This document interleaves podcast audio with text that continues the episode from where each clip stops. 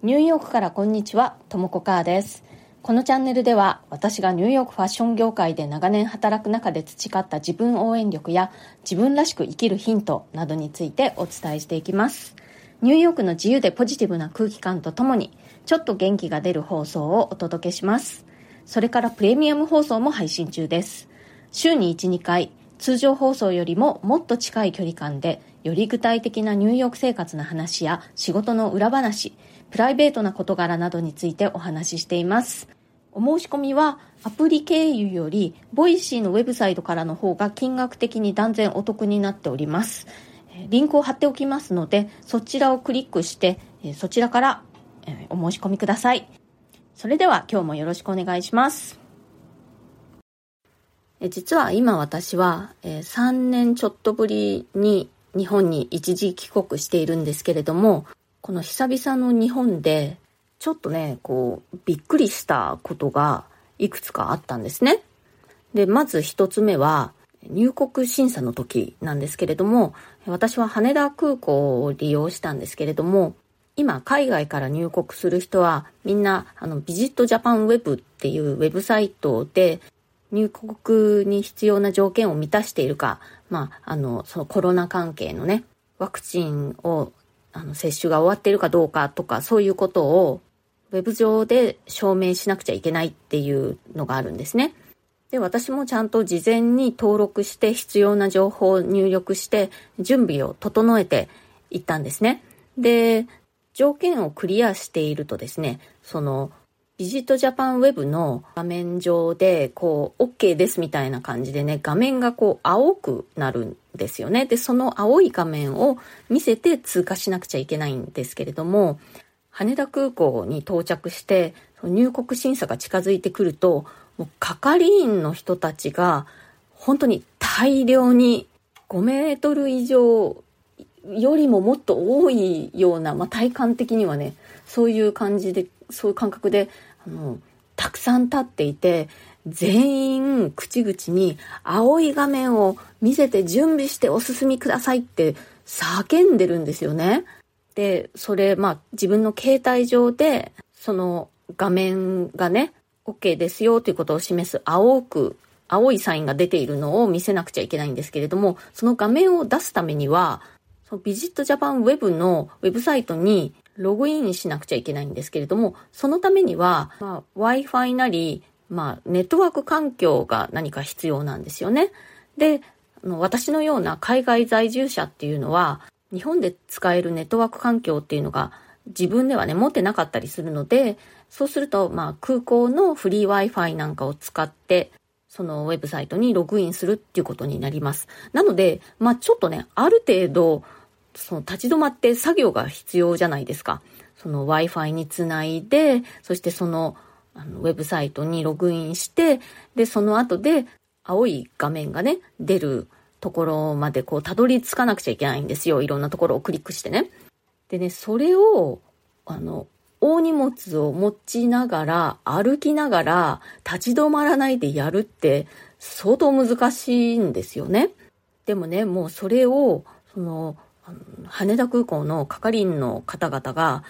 準備してお進みください準備してお進みくださいってもう連呼していて、本当にね、もうなんか大声で叫んでいて、すごくね、せかされる感じなんですよね。もう早く早くって。で、私もそうやってね、こう歩きながら、Wi-Fi つないで、ウェブサイトに行ってって、ウェブサイトだって私ちゃんとね、ブックマークしてすぐ行けるようにとか、準備していたんですけれども、もうね、あの、歩いてたら、その青い画面を見せなくちゃいけないところに、たどり着いちゃったんですよね、先に。で、あの、まだ私、携帯上でちょっとこう、いろいろといじっていたら、立ち止まらないでくださいみたいな感じで、で、あの、ちょっとね、脇に避ける感じになって、で、そしたらね、もう係員の方がもうすっ飛んできて、私の携帯の画面をもう見てね、その人が、あの、作業してくれたんですよね。でここをクリックすると、その青い画面出るみたいな感じで、もう慣れているので、やっぱこれをして、これをして、これをして、みたいな感じで。で、まあ、そのおかげでね、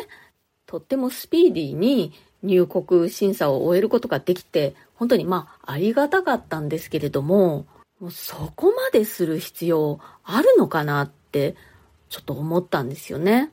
ちょっと効率重視が行き過ぎてないかって思って、で、まあ、それはね、本当に入国する人を待たせないというサービスだとは思うんですけれども、なんだかね、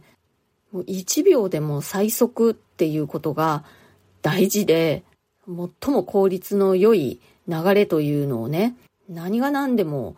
みんなでね、キープしなくちゃいけないみたいな雰囲気があったんですよね。なんだかね、そんなに大量のあのスタッフ、人間をね、配置してやっているのに、逆に人間味ゼロみたいな印象を受けました。それと似たようなことがもう一つあって、私、運転免許証の更新をしたんですね。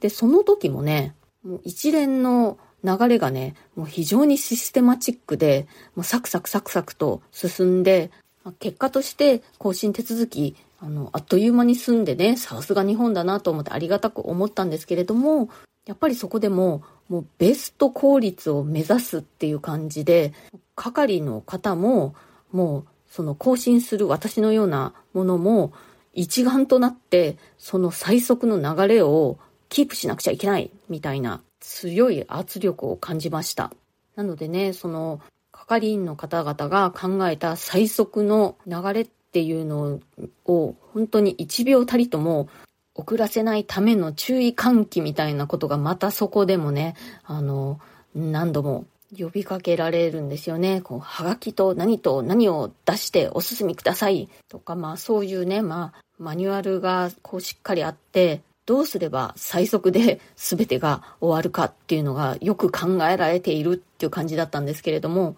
本当にそこでもね、その流れをもう1秒、2秒、5秒たりとも止めてはいけないっていう圧力を感じました。でね、その入国審査の時と免許の更新の時、日本に帰国して2日間ぐらいの間に、起こった出来事なんですけれども、その2つの場面で共通して思ったのは、効率をね、重視するあまり、誰かが作ったマニュアルの方が、その場に参加している一人一人の人間よりも重視されているんじゃないかっていうことなんですね。流れを乱すな、みたいな圧力をね、感じました。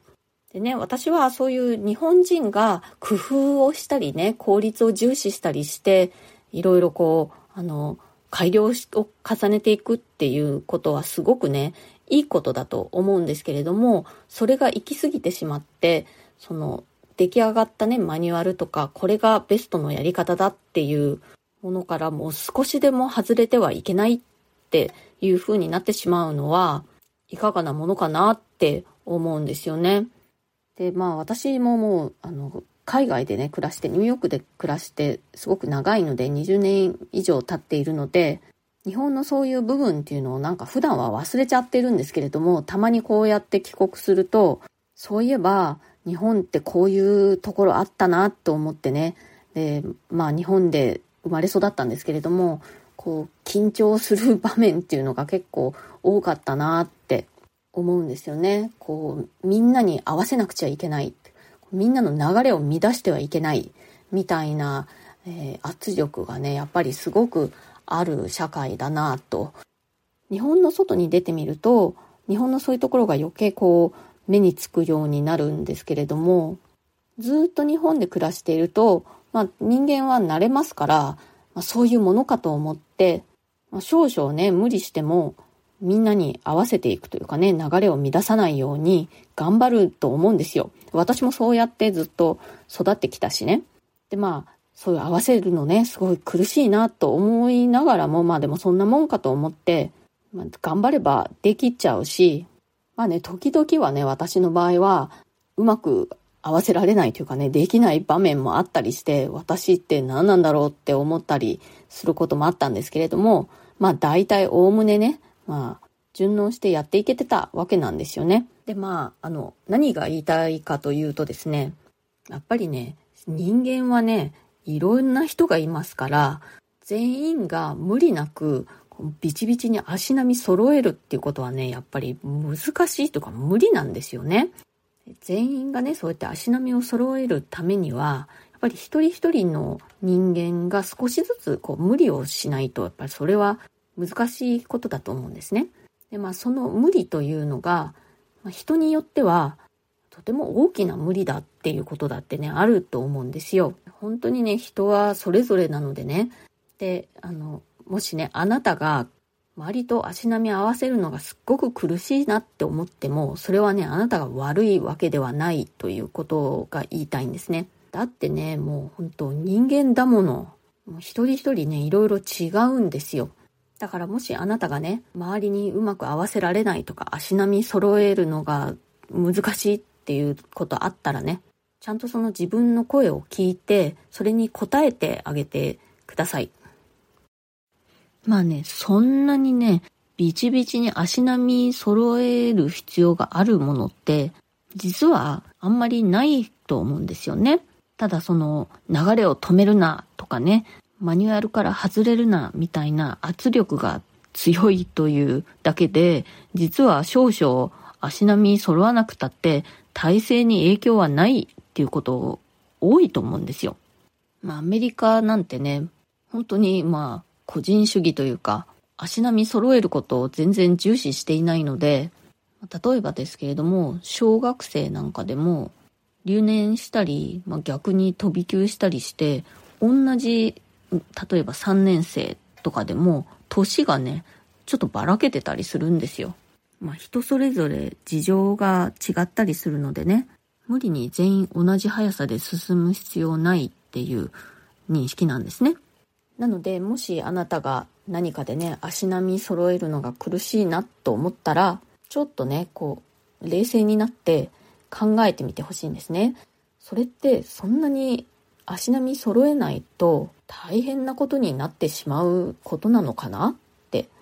で、まあ、あとね、日本人は本当にその人に迷惑かけちゃいけないみたいなのがすごくあると思うんですけれども、それによってね、あなたが苦しいと感じているのであれば、その声だってね、聞くに値すると思うんですよね。人間やっぱりそれぞれね、得意なこと、苦手なこと、強い部分、弱い部分ってありますから、みんなが一緒ではないんですよね。みんなが同じようにはできないんですよ。それぞれの置かれている状況とかね、まあ事情だっていろいろ違うわけですしね。足並み揃えられないことで、あんまりこう、ご自分をね、責めないでほしいなと思います。はい、今日はですね、私が、えー、久々の日本一時帰国をして、日本特有のね、あの足並み揃え圧力みたいなものを感じて、ちょっといろいろと思うところがあったので、えー、それと、えー、ちょうどハッシュタグのね、自分を大事にするとはというのと絡めてお話ししてみました。ちょっとね、余談なんですけれども、の、もう一つ私、びっくりしたことあって、それはね、その、日本の人のマスクの色が、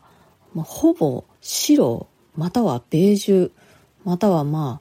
あ、淡い色という感じだったことなんですね。で私ね、日本に到着した時、あのつけていたマスクが、すごいこう、濃いピンク、もうドピンクだったんですよ。そんな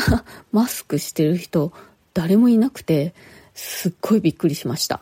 ニューヨークはね、まあそもそももうマスクしてる人がだんだん少なくなってきている感じなんですけれども、マスクの色で一番多いのは黒ですね。ダントツに黒が一番多くて、真っ白もまあまあいるかな。あとはまあ本当に、あの、色とりどり、まあ柄物だったりね、あの、私のようなカラフルな色だったりとか、バラエティに富んでいます。ま、そんなところも日本はマスクの色もね、足並み揃えてるなと、ちょっと思いました。今日の放送が気に入ってくださったら、チャンネルのフォローや SNS でのシェアなどもしてくださるととっても嬉しいです。いつも SNS でシェアしてくださってる皆さん本当にありがとうございます。それからご感想やコメント、リクエスト、などなど、お待ちしております。ご質問とかリクエストにはこの放送を通じてお返事をしていきますので、ぜひお気軽に送ってください。今日も最後まで聞いてくださってありがとうございました。それではまた次回、ともこかーでした。